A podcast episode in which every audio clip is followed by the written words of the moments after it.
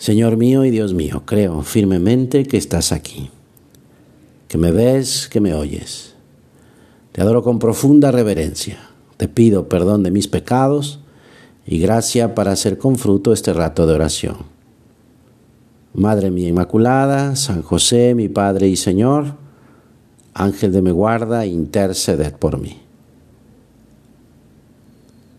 Jesús les dijo a sus discípulos, el que entra por la puerta del corral de las ovejas es el pastor de las ovejas. El pastor les abre y las ovejas escuchan su voz. Él las llama por su nombre y las hace salir. Cuando las ha sacado a todas, va delante de ellas y las ovejas lo siguen porque conocen su voz. Jesús quiere acercarse a ti y a mí para tener una relación que sea parecida a la relación que Él tiene con Dios Padre una relación de pertenencia. Dios es mi Padre, mío. Yo soy su hijo, soy suyo. Y para expresar esta cercanía de Dios, esta relación de familia, Jesús utiliza la imagen del pastor con sus ovejas.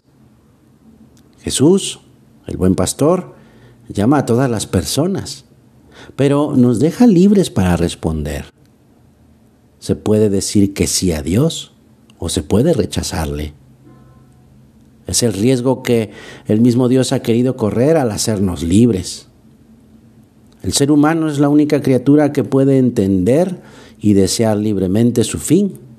Ese fin es la gloria de Dios. Pero es también la única que puede rechazarlo, la única criatura que puede rechazarlo, no porque le sea posible anular el querer de Dios, sino porque el Señor ha dejado en sus manos la libre aceptación de lo que Dios tiene planeado para aquella persona. Tú nos conoces bien, Jesús. Te consta que queremos oír, escuchar siempre atentamente esos silbidos tuyos de buen pastor y seguirte, porque la vida eterna consiste en conocerte a ti, Jesús, que has sido enviado por parte de Dios, para que sea también mi Padre pero, ¿a qué nos llama Jesús? ¿Cuál es ese plan que Dios nos invita a vivir?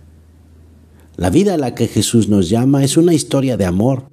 Su vida que quiere mezclarse con la nuestra y echar raíces en el corazón de cada uno. Esa vida no es una salvación colgada en la nube esperando ser descargada, tampoco es una aplicación que hay que actualizar o un ejercicio mental fruto de técnicas de autosuperación. Tampoco la vida que Dios nos ofrece es como un tutorial con el que aprender la última novedad. Es su misma vida que quiere nacer en nosotros para que demos fruto allí donde estemos, como estemos y con quien estemos. Por eso lo mejor que podemos hacer es dejar que Cristo viva en nosotros, para que nuestra vida se vaya pareciendo más a la suya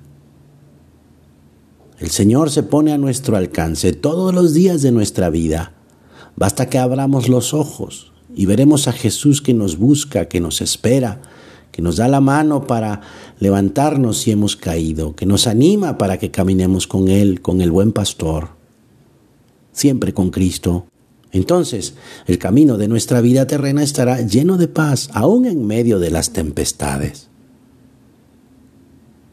Quizá en alguna ocasión por nuestras faltas o por nuestra debilidad, nos resultará un poco más costoso escuchar la voz de Cristo. La voz de Jesús es única. Si aprendemos a distinguirla, Él, nos guía por el camino de la vida, un camino que supera toda oscuridad. Como dice el Salmo, por cierto, un salmo muy bonito, no importa que vayamos por caminos oscuros, tu vara y tu callado nos dan seguridad nos llevas por donde más nos conviene, hacia fuentes tranquilas, nos conduces para reparar nuestras fuerzas. Sí, porque somos necesitados de Dios, de ti, Señor. Reconocemos que contigo nada nos falta porque tú nos guías. Que no olvidemos de esto, que eh, esto que es una verdad, una certeza, que no nos separemos de ti, Señor, que no pensemos que solos podemos, que no olvidemos que, que somos indefensos, ovejas, Saber y vivir esto es muy importante. Si me siento atraído por Jesús, si su voz enciende mi corazón, es gracias a, Dios Padre que ha puesto dentro de mí el deseo del amor, el hambre de verdad, de vida, de belleza. Y Jesús es todo esto en plenitud. Vamos pues a escuchar la voz de Jesús y hacerle caso, a seguirlo. Purificándonos del egoísmo, veremos su rostro en, el de los demás, en mi familia, en aquel que no me cae bien, para hacerle un favor. Veremos su sufrimiento en los que sufren y sobre todo su amor y entrega por ti, por mí. Esa convivencia y diálogo con Jesús, perfecto Dios y perfecto hombre, nos llevará a propósitos concretos, prácticos, para vivirlos ya, ahora, en este momento. De este rato de oración podemos sacar un propósito, hacer caso a la voz de Jesús para conocerle más y más, conocer a Cristo como amigo, como alguien que se preocupa de mis cosas, como mi compañero en este viaje que se llama vida. Conociéndole bien podremos vivir su vida y, y tratar de identificarnos con el Señor, buscarle, encontrarle, tratarle, amarle, de tal forma que también nosotros podemos decir como San Pablo, ya no vivo yo, es Cristo quien vive en mí. Gracias Jesús mío, porque has querido acercarte a mí con un corazón amante y amabilísimo, que ama hasta la muerte y sufre, que se llena de gozo y de dolor, que se entusiasma con nuestra vida y nos muestras el camino que lleva al cielo. Gracias, gracias Jesús mío, y, y danos un corazón a la medida del tuyo. En este propósito contamos siempre con la ayuda del Señor y con los cuidados maternos de Santa María. La Virgen hace precisamente esto con nosotros.